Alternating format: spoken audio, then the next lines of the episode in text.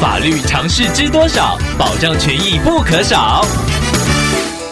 欢迎收听《法律知多少》时间，我们请到台湾瑞银法律事务所律师郑瑞伦来为您解答法律上的疑惑。各位听众朋友，大家好，我是郑瑞伦律师。郑律师您好，听众朋友丸子透过官网留言板想要请问您，他的父亲多年前买下了一栋法拍屋，拥有二分之一持分。不过在买下之后，听众的爸爸因为身体出状况需要治疗，就将买下的房子先搁置着。隔了一段时间后，发现房子本身没有做保存登记，土地被登记为国有地。现在听众想要处理这一栋房子，但不知道房子的另外二分之一共有人是谁？想要请问郑律师，这该如何处理呢？听众朋友的问题是很典型的分割共有物的案件，因为这间房子没有办理保存登记，地震事务所没有这间房子的登记资料，所以听众朋友是没有办法向地震事务所调取建物的成本。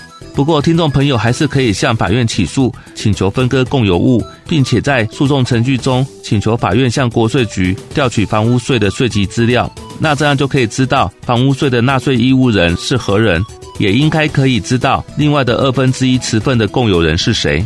或者，听众朋友也可以直接去查当初法拍的时候债务人是谁，也许也可以查出该建物另外二分之一的持分的共有人。而且，听众朋友如果想把二分之一的建物持分卖掉，那也可以在分割共有物的诉讼中一并处理。因为像这种无法分割的不动产，一般法院会依法卖掉之后，再将买卖价金按照比例持分分给各个共有人。